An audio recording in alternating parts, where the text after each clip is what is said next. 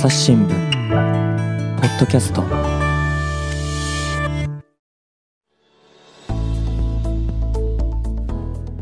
朝日新聞の神田大輔です。えー今回はあ暮らし報道部からですね記者の浜田陽太郎さん来てもらいました。よろしくお願いします。よろしくお願いします。はい。浜田さん今回どんなテーマですか？差額ベッドについて今日はお話をしたいと思います。差額ベッドっては何でしょ差額ベッドっていうのはですね、うんあの私たちが病院に入院します。例えば病気になったり怪我をしたりして入院しますと。う？どうしてもそれはありますね。はいうんで、皆さん健康保険証は持ってると思うんですね。大体あります。はいはい。まあ持ってるはずなんです。で、それを、まあ、あの病院に出して、はいはい。で、実際治療にかかったお金、うんあるいはお薬うんの代金っていうのは、えーその医療保険で基本的にカバーされて、うんうんまあ、自己負担は、まあ、我々のような社会人の場合3割そうですね。ですね。はい。はい。えーですが、この差額ベッドっていうのは全くそれと別のカテゴリーで、うんえー保険では、こいわゆる公的な健康保険ではカバーされない、うんえーお金なんですね。うん。で、普通、例えば6人部屋の、ああよくありますよね。はい、6人部屋っていうのは結構よくあるんですけど、うん6人部屋に入ったら、それは差額ベッド料はかからないんです。あれね、一つの部屋にね、皆さん、まあ、仕切りなんかがね、ある場合もありますけれども、ベッドが置いてあって、そうです。一緒にね、生活をするわけですよね。はいはい。で、まあ、6人部屋だと結構狭いですよね。そうなんですよね。そうそう。神田さん入院したされたことありますか？あのね、幸い私はしばらく入院はしてないんですけども、やっぱりね、あの、子供の頃におばあちゃんのね、えー入院したところをお見舞いに行ったりすると、近周りの人にね、どうも、なんつってね、リンゴをこうね、1個だけ持っていくと決まり悪いんでね、5、6個持っていくと皆さんに配ることもできるなんていうね、豆知識を覚えたもんですけれども。はい。はい。で結構、その、同じ部屋に入っている人たちのうん。いびきだとか、そう。あるんですよね聞。こえちゃうんですよね。うんあるいは歯ぎしり、いびき。近いですからね、かなりね。はい。で、で、それが、例えば気になる場合、うん。個室に入院するっていう選択も、まあ、できるわけですよねあるでしょうね。うん。で、その時に、本当は、まあ、6人部屋でも、まあ別に治療をする上では、まあ差し支えないんだけれども、はいはい。まあプライバシーの問題とか、うんうー。ん、まあちょっと、周りの人のね、いびきとか、ああるいは歯ぎしりとかが気になるな、ちょっと、おそれが気になるなという人は、まあ個室に例えば移ると。で、そ。の時にかかるお金が、えー差額ベッド料なるほどねなんです。まあ、それはしょうがないですよね。本来部屋を6人でね、えー使っているところを1人で占拠するってことになれば、お金は増えるでしょうね。はい。うんで、ただですね、あの、私も実は去年の8月、はい。急性膵炎ってですね、膵臓に炎症が起きてですね、大変ですね。はい。ものすごい痛いんですけれども、あ激痛で、うんえーがしてですね、それで救急車で、まあ、病院に、まあ、運ばれたーはあ。です。大変です。ええそれが忘れもしない去年の8月6日だったんですけれども、うんうん。で、最初にですね、運ばれた病院で個室に入った。うん。それはもう妻がですね、えー全部書類とか全部作ってくれて、私はもうとにかく痛みでのたうち回っていたので、それどころじゃないですね。はい、それどころじゃなかったと。はい。で、その時に個室に入ったんですが、うん。その個室がですね、一泊税込み2万2千円だったんです。なかなかの高級ホテルぐらいのお値段しますね。えーそうなんですよね。あ一泊でね。はい。まあ、あの、部屋自体は、まあ、質素なんですが、まあ、テレビは自由に見れますとか、うんあるい。はトイレがついてます。あまあね、それはいいでしょうけど、テレビはね、別にイヤホンすれば一人でも見られますからね。うん、まあ、そうなんですね。うんはい。で、えーただもう、その時はですね、もう重症水まあ炎だったのはで、し、もう体中に管が刺さっている状態であ、もうトイレにも行けない、もう。栄養もた、物も食べられないので、ええまあ、こう、太い血管から栄養を入れるとはい。いうような形で過ごしてましたんで、まあ、個室でありがたかったなと思いつつも、思いつつも。思いつつも、これって治療一応ですね、うん。必要なんじゃないかなっていう思いは、必要な。必要、うん、治療上、この個室である必要があるのではないかという思いもちょっとあったんですね。どうしてもやっぱりその管とかいっぱいだとね。えーそうなんですよね。はい。うんで、えーまあ、それがですね、26日間そこに入院したと。おや？うん、結構な額になりませんか？そうですね。で、えーその時はう、ん。治療としては、何かこう、積極的に治療するというよりも、まあ、栄養を入れて、膵臓を休めるといへう、ーまあ、保存療法というのかな。主だったので、そんなにかからなかったんだけど、それでもまあ92万円ぐらいのトータルの医療費がかかってると。やっぱかかりますね。えでうんえーただ、保険がこれ効きますのあで、あそうですよねはいはい。うんで、医療費の自己負担自身は、自体は28万円ぐらいだったね。なるほど。はい。うん。ただですね、あの、保険外のサークベッド料が税込み57万円 かかったんですよ。倍してますよね。はい、倍だったん医ですよ。療費よりも。はい。はで、えーそれでですね、あ。まあ、うんそこではとりあえず症状を落ち着かせるという治療だったので、えーとりあえず症状は落ち着いたと。ただですね、あの、膵臓が、えー中で炎症を起こして溶けちゃって、ええで、その海みたいなものがお腹の中に溜まってますよと。あら。これを取り除かないといけませんね、とはい。いうことで、今度は大学病院にですね、おお。えー移ったわけです。高度な医療を受ける。はい、そうです。はい。で、えーこれ結局43日間入院したんですけども、ねはい。あの、内視鏡で口から、あえっ、と、ずーっと入れて、うん。えーその海をですね、吸い出すというかですね。吸い出して、えー出すというような治療をですね、何回も繰り返したんですが、うんまあ、そういう高度な治療だったもので、結局医療、医療費全体が360万円かかすすごいですね。ただしね、はあ、はあ、あのー、自己負担は、えっ、と、2ヶ月に、まあ、2ヶ月にわたったんですけども、うん大体月にこのぐらいまで払えば、あとはもう払わなくていいよという上限額が、あのね公的医療の保険の世界にはあって、うんらしいですねえ。それがまあ、あー25、6万なんですよね、私の場合。へえでで、ですので、医療費の自己負担は、まあ、2ヶ月入院し、1ヶ月半ぐらい入院してはいはい52万円ぐらいだったと。だから自己負担としては52万円と。うん、まあまあまあ。うんうんはい。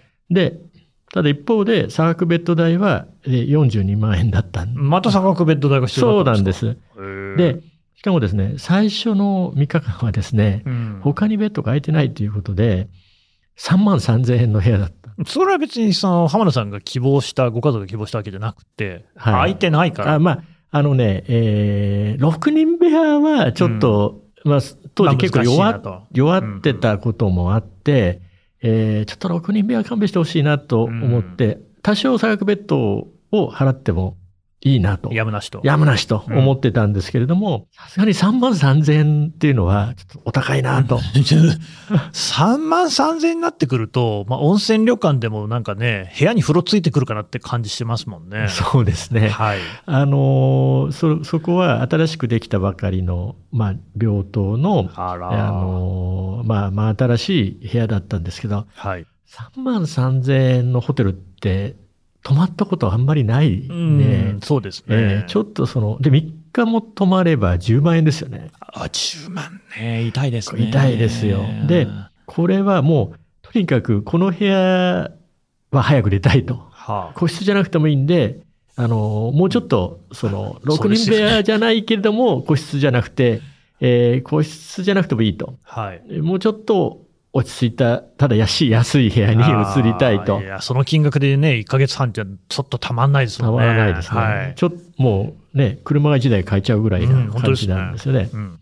で、えっ、と、ようやく、まあ3日経ってですね、よ飽きましたと。おう。うん。二人部屋ですと。うんうん。で、これは一泊8000円ですと。おお、えだいぶ安くなりいや、ました。だいぶ安くなりました。うんただし、トイレはついてない。ああ、そうなんですね。、で、えー入った時に一緒に入院していたおじいちゃんは、まあ、結構いびきすごかったんですけども、はい。なるほど。まあ、それでもね、はいあのー窓際、幸いなことに窓際でうん景色は良くて、うんそれなりに荷物を置くスペースもあって、ああ、よかった。まあまあ、あーしょうがないかなというふうな、あー感じで、えー過ごしたと。で、まあ、42万円うんということだったんですね。で、その時にですね、今日ちょっと手元に持ってきたんですけど、まあはいえー特別療養環境室、丸学校差額ベッド入室申込書おというのを私自分で書いたんです。なんか今手にね、A4 の紙を持ってらっしゃいすいますせん。まけれども。あの、ポッドキャストで聞いてる方はちょっとご覧いただけないんですけれども、はいあ、それで1日8000円じゃなくて、あのね、消費税込みで8800円でした。おうん。一一割はね。はい、そうです。はい。でこれ消費税かかるんです。加わって。ええうん。で、自分の名前書いて、住所書いて、本人ですよってサインして、はい、出した。はい。あの、私は、でこれを、あ患者控えというのをずっと保存していたわけです。はい。はい。というのは、まあ、この問題についてはですね、なんでしょちょっとやっぱり、二つの病院ね、う。うん。えー入院して、サークベッド代だけで99万円かかってるわけですよ。100万円ですね。100万円ってしかしそんなおいそれと出せませんよね。えーそうなんです。ははい。で、もちろん、その、民間のね、あの、保険会社の保険にも入ったんで、多少、まあ、うんうん医療保険で出ましたけれども、それも99万円あ。うん。サークベッドっていうのはね、これ絶対、えー、これすごいなと思う人は多いはずだと。でそうですね。私もその存在は知っていましたが、うん。記事にするほど、えーまあ、関心があったとは言えない。ですねはい。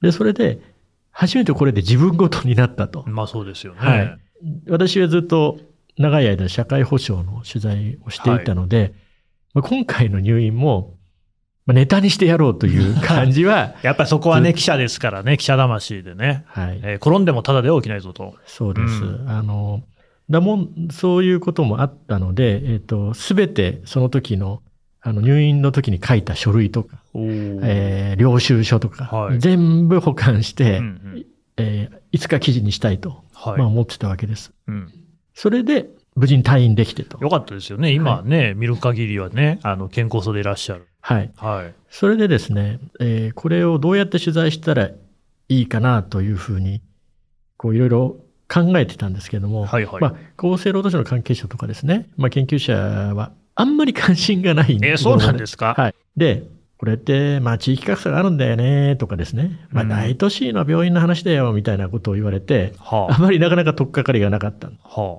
はそれで、たまたまですね、私、ちゃんと読んでなかったんですけども、えー皆さんにご覧いただけあ。あのね、今ね、小さい冊子、付箋だらけの小さい冊子ですね。はいはい。これ、新差額ベッド料 Q&A という本が、あの、岩波ブックレットから出ていて、ああるんですね。。はいい。まあ、編集した、編纂したのが、支え合い医療人権センターコムルというう、まあ、NPO ですね。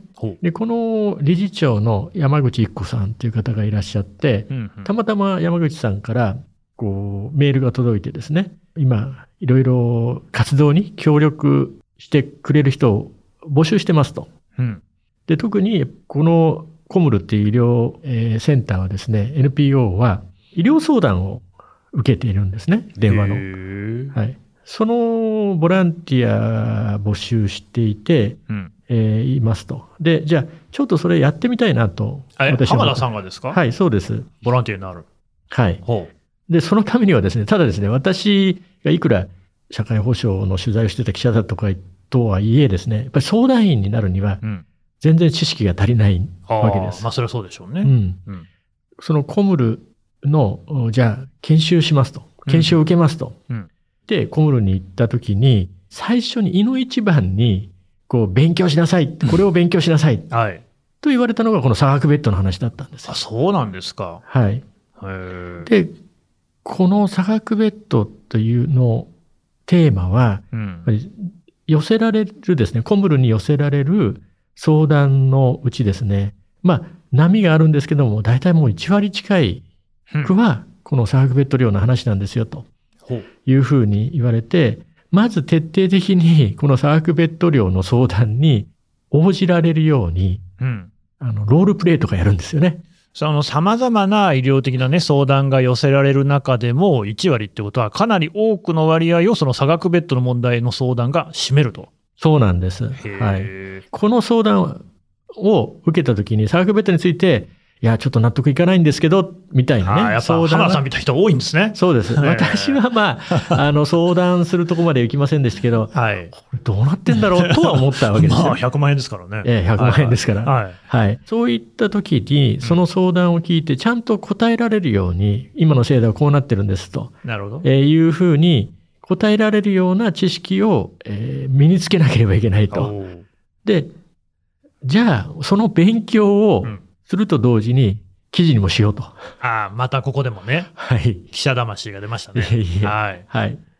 で、あのーまず、とっかかりとしてですね、厚生労働省は、うん。毎年ですね、全国どのぐらい差額ベッドっていうのがあるのという数字あ、ですよね。数ですか。数ですね。これ発表してるんですよ。はい。で、最新の数字だとですね、まあ、令和4年、まあ、2022年のですね、夏現在の数字で、まあ、26万ぐらい、うんえー全体の、まあ、あの、病床数の、まあ、2割ですね、あ結構ありますね。ううんん。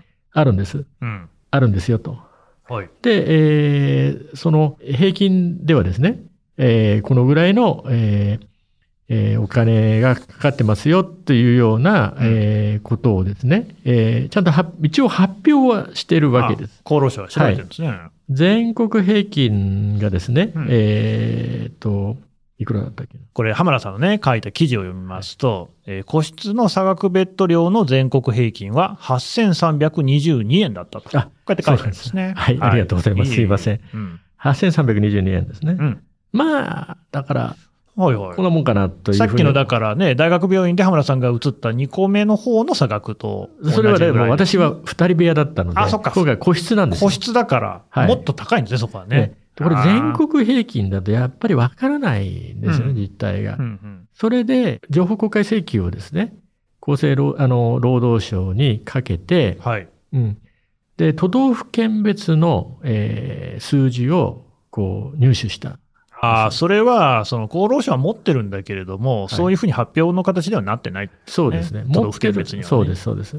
そうするとですね、どうなりました？東京が、うん。の平個室料平均って19,770円だったんです。おおむね2万円ですね。はい。おおむね2万円だ。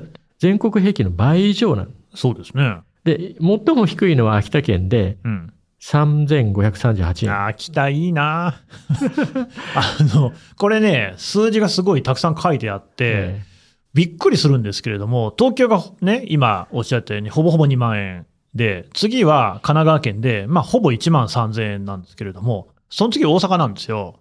大阪はもう1万712円で、大阪といえばですよ、やっぱり西日本で一の大都市ですけれども、東京の半分なんですよね。突出してますね、東京ってね。で、私の郷土は、郷里、愛知なんですよ。愛知だって名古屋市だってですね、230万人都市ですよ。8154円ってなってて、もうここで平均なんですよ。ほぼね。10位なんですよ。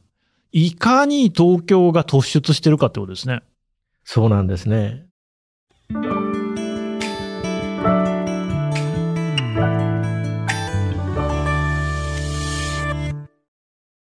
ポキお便り。来た。2週間に1回届くメルマガ。朝ポキお便りだ。MC のコラムおすすめ配信会。リスナーとの Q&A 何でもランキング。画面をスクロールすると聞き慣れた声が脳内で再生される。ビュッフェ形式私にとってはある意味難所です。なんでかって？それはもちろん左利きだから。ではまず前菜ゾーンに行きます。一番時間とお金を費やしているのが漫画を読むこと。夜回り猫やちちはやふるゴールデンカムイといったメジャー作品はもちろん全力で押してさしか V かご前もどんみたらペイペイじゃねっせペイドンができちょったどせごぞんでも何年かんでんともつけせ聞き逃したかい聞いてみよっと。朝ポケお便りはエピソードの概要が書かれた欄を開いて末尾にあるリンクから登録すると届くよ。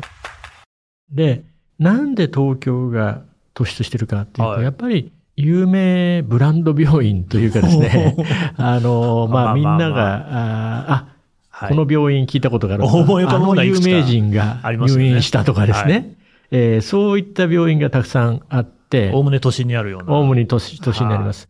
あとは、あの、高度先進医療と呼ばれる、まあ、高度な医療をするう大学病院も、うんあの、東京にまあ集中していますよね。なるほどね。ええそういったあの病院が集中してると、やっぱりそこの差額ベッド料っていうのはものすごくお高くなる。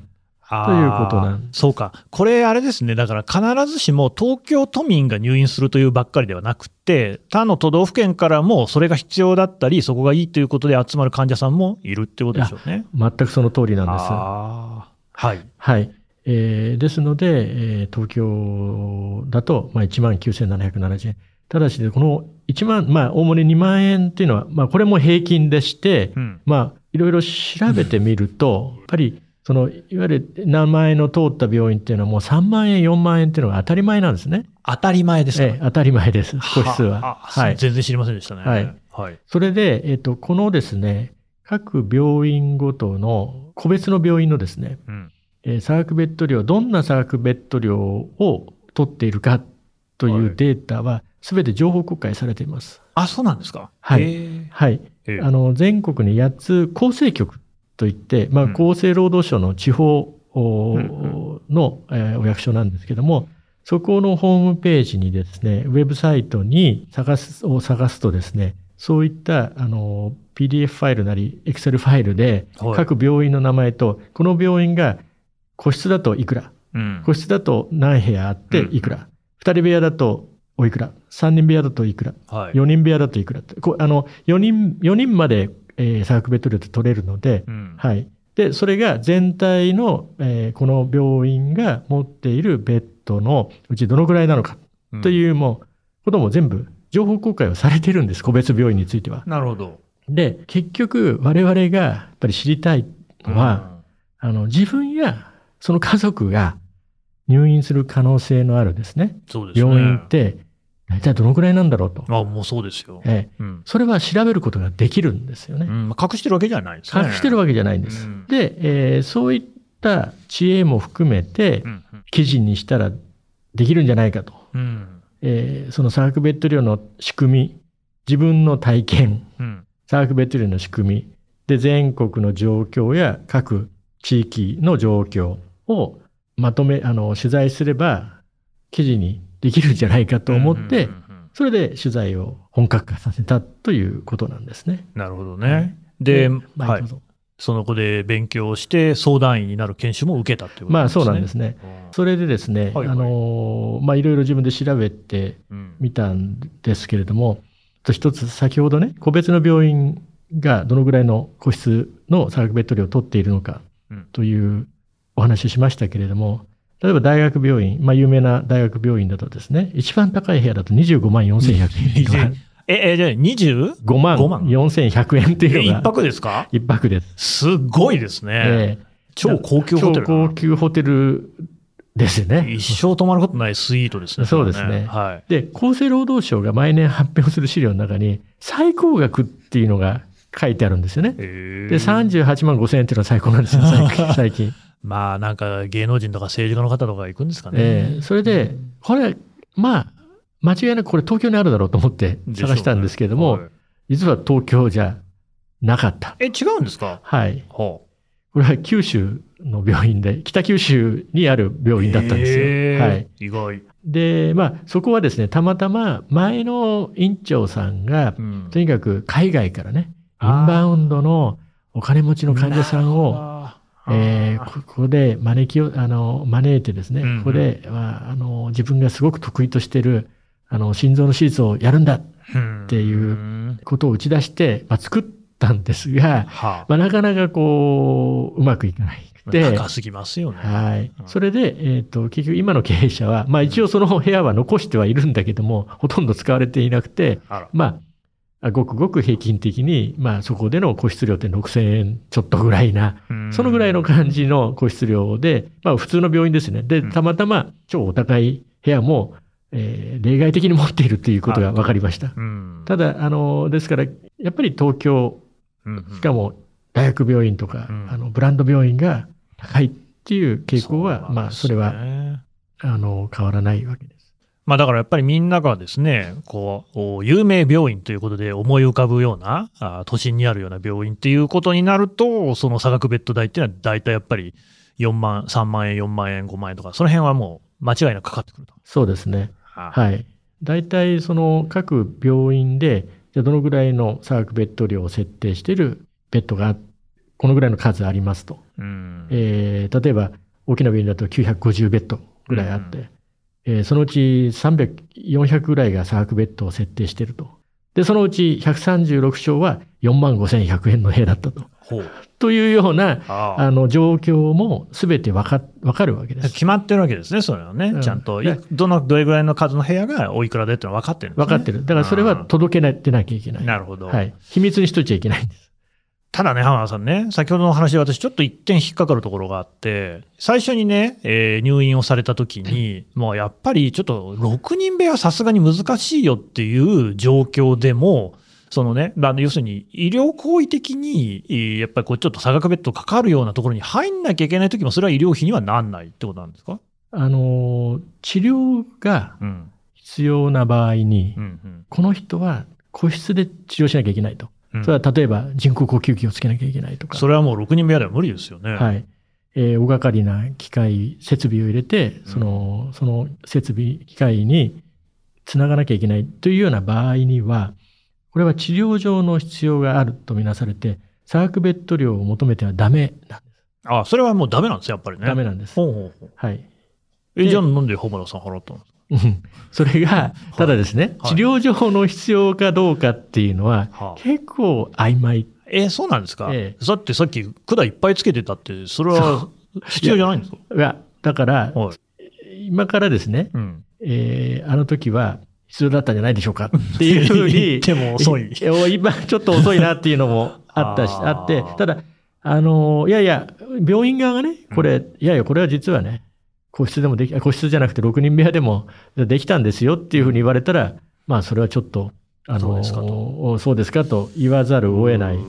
なんですよね。とはいえですね、原則としては、あの、治療上の必要があるとうん。いう場合は、差額ベッド量を取ってはいけませんよと。うん。で、その治療上の必要がありますよっていう時の、えっ、と、まあ、例示というのがですね、あってですね、はい。まあ、例えば、救急とか、まさに実後患者、そりゃそうですよね。えうんえーで、とにかくナースステーションの近くの個室に入れとかないと心配でしょうがないとい。うような場合は、治療上の必要ですよと。差額取っちゃダメですよはいってことですね。あとは、すごく体が弱ってて、免疫力が低下していて、おうおうおうおうで、感染症にかかってしまう恐れがある。うん他の患者さんと一緒の部屋に入れておくとね。はい。そういう場合は治療所の必要だと。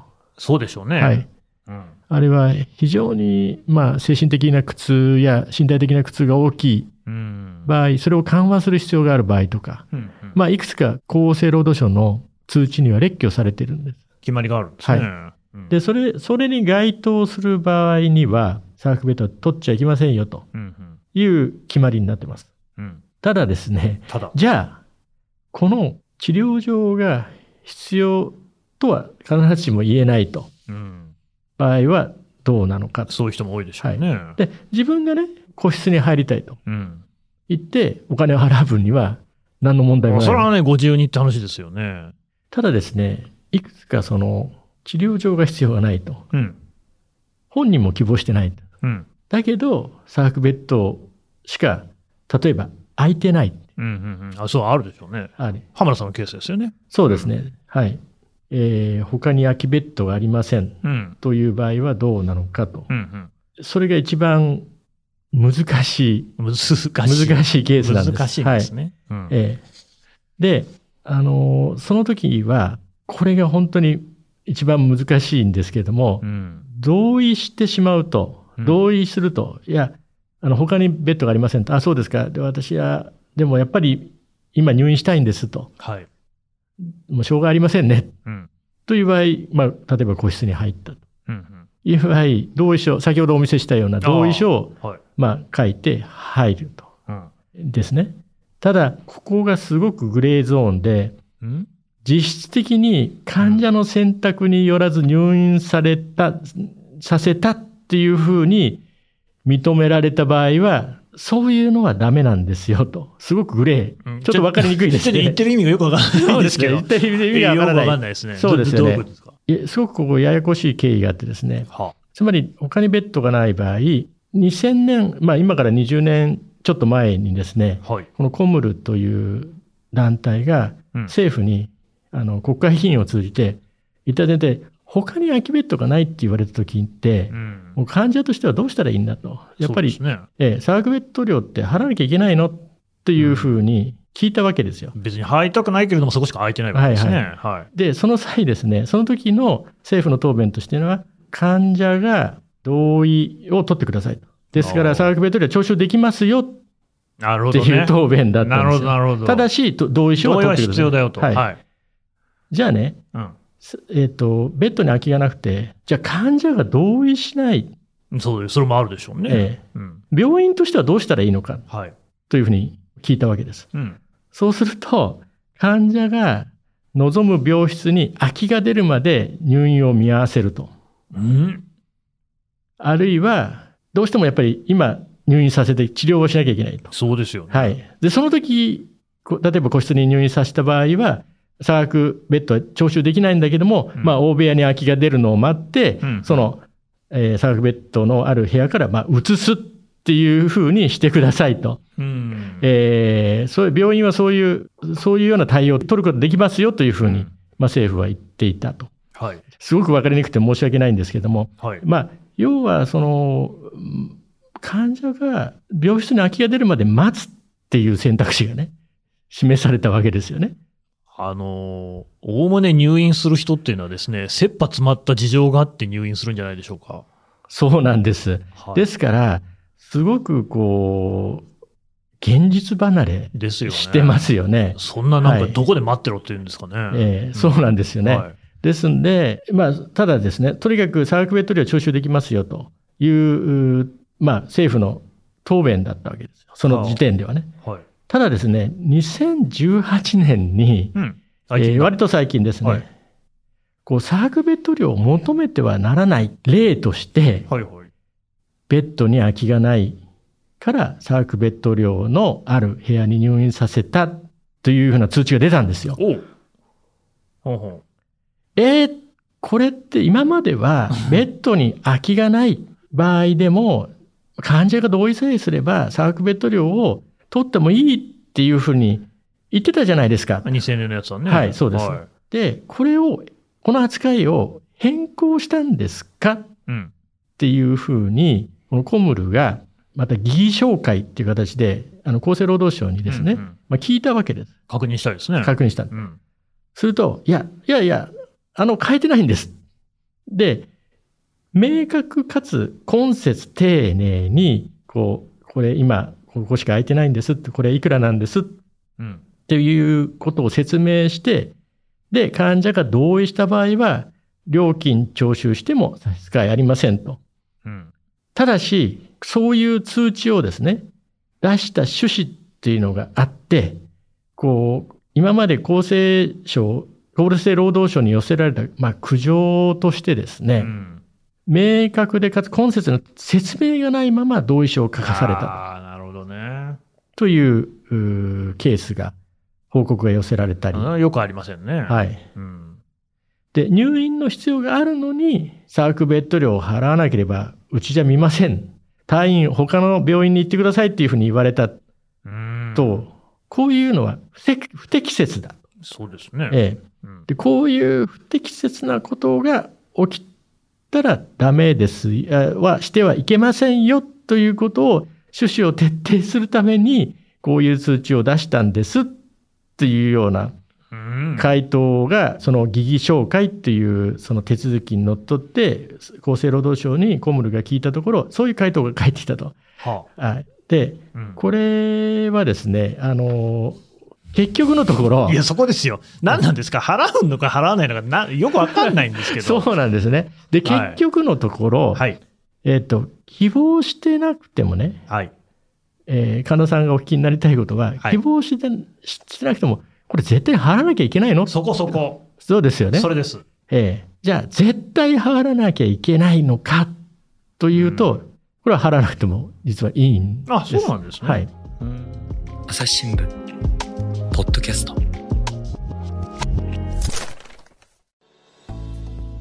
話はつきませんが、続きは次回にお届けします。はい、えー、暮らし報道部記者浜田陽太郎さんのお話伺ってまいりましたさてね浜田さんねちょっとあの番組中にも触れましたけれども浜田さんの記事、えーどこで読めるんでしたっけ？はい。あの、朝日新聞デジタルにですね、うん記事を連載したんですね。うんうんで、検索する場合は、サカクベッドの謎うんという言葉で検索していただくと、あの、私が書いたですね、あの、連載4回分あるんですけれども、うんうんえ読めます。で、まあ、なるべく分かりやすく書こうと努力してますので、もし、あの、ご関心がある方がいたら、ぜひ読んでいただきたいと思います。はいね、あのこれ、ポッドキャストの概要欄からもですね4本全部貼れないですけれども、一部にはリンクを貼っておこうと思いますので、そこから飛んでいってください。というわけで、改めまして、浜田さん、どうもありがとうございました。どうもありがとうございました。はい、最後まで聞いていただきましてどうもありがとうございます。うこういうね、えー、差額ベッドみたいな、割とこう具体的な問題っていうのもですね、遊ぼぎいろいろ取り上げていきたいと思っておりますので、ぜひ、この概要欄、概要欄ですよ皆さん、これを機会に一回開いてみてください。えーそこにフォームっていうのがあると思うんですけれどもね、そこからこれについて教えてほしいなんていうことも寄せてください。えーそこでね、えーこうね、我々全部読んでおりますので、あ、この記者さんだったらっていうようなこともいろいろやっておりますので、ぜひお願いをいたします。朝日新聞ポッドキャスト、朝日新聞の神田大輔がお送りしました。それではまたお会いしましょう。